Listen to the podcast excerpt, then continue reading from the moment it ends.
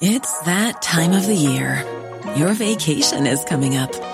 You can already hear the beach waves, feel the warm breeze, relax, and think about work. You really, really want it all to work out while you're away. Monday.com gives you and the team that peace of mind. When all work is on one platform and everyone's in sync, things just flow wherever you are. Tap the banner to go to Monday.com.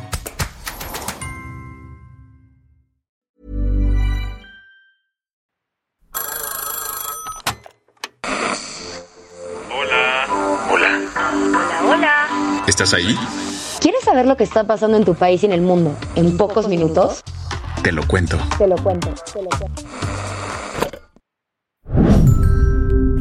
Hoy es miércoles 4 de enero de 2023 y estas son las principales noticias del día.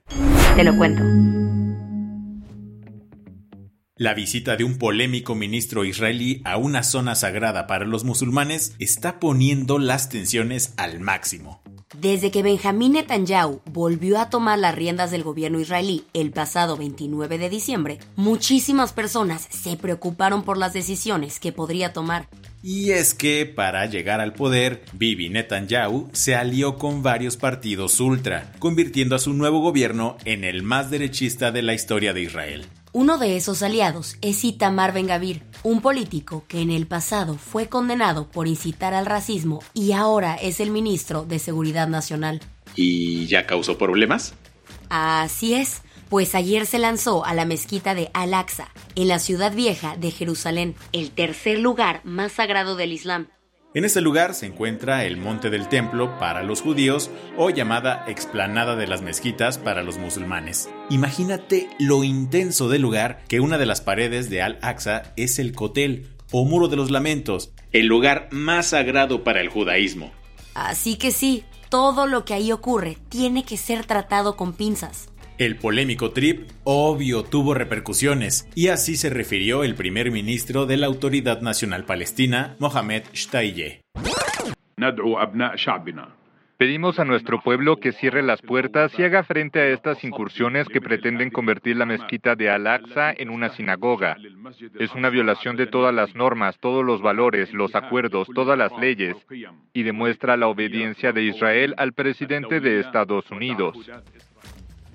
Pero tal vez esto último no es tan cierto, pues el propio embajador de Washington en Israel calificó la visita como inaceptable. Lo mismo que dijeron los gobiernos de Francia, Egipto, Jordania y hasta Emiratos Árabes. Incluso medios israelíes dijeron que Ben Gavir desobedeció las órdenes del primer ministro, quien le había pedido no ir al monte del templo.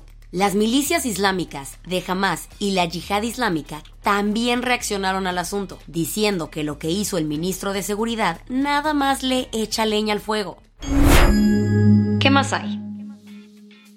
Tras el motín en el Cerezo 3 de Ciudad Juárez, la Fiscalía de Chihuahua despidió al director, quien se encuentra bajo investigación. La Fiscalía de Chihuahua anunció que Alejandro Alvarado Telles, director del Cerezo 3 de Ciudad Juárez, dejará el cargo y además está siendo investigado por los lujos y corrupción constantes en esta cárcel. ¿Necesitas un refresh? Ahí te va.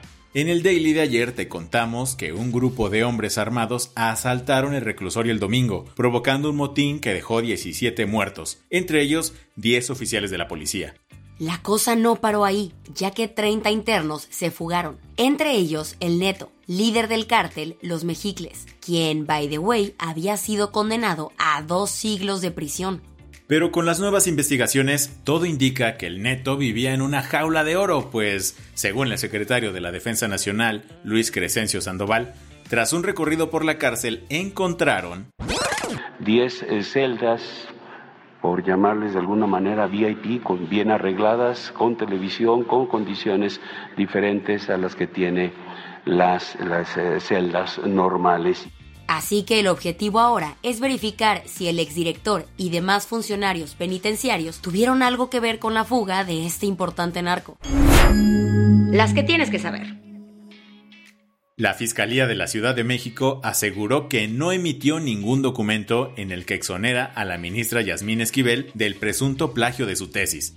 Este lunes estuvo circulando un texto en el que la institución supuestamente declaraba a la ministra como inocente. Sin embargo, la Fiscalía Capitalina salió a aclarar las cosas y desconoció el documento. Tuiteando que la Fiscalía no se ha pronunciado en ningún momento sobre el tema ni ha hecho pública alguna conclusión.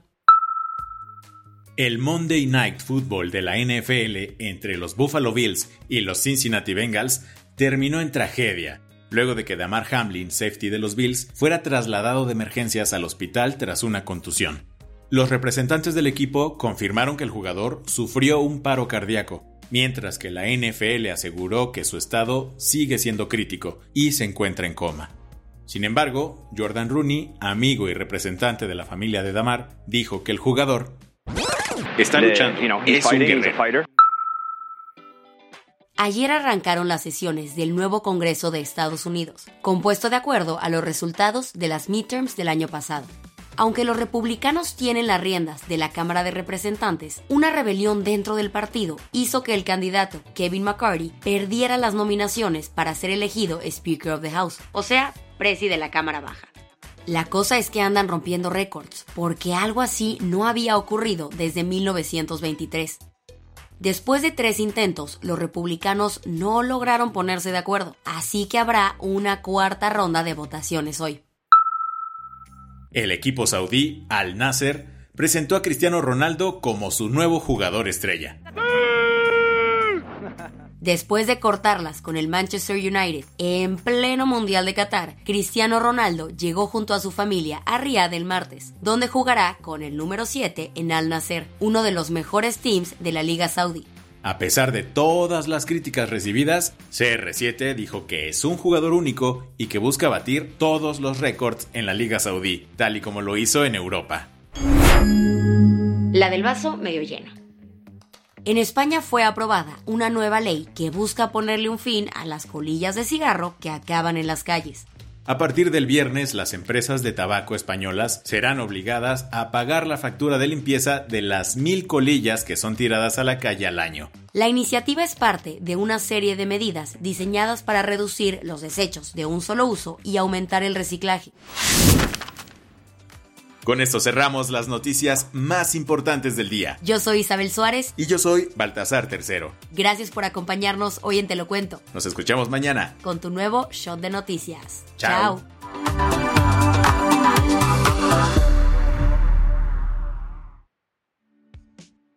Este noticiero es una colaboración entre Te lo cuento y Dudas Media. El guion de este episodio estuvo a cargo de Aisha Al-Yanabi y Ana Ceseña. La dirección de contenido es de Sebastián Erdmenger. Francis Peña es la directora creativa y el diseño de sonido está a cargo de Alfredo Cruz. Si quieres estar al día, nos encuentras como arroba Te lo cuento en Instagram, TikTok, Snapchat y Twitter.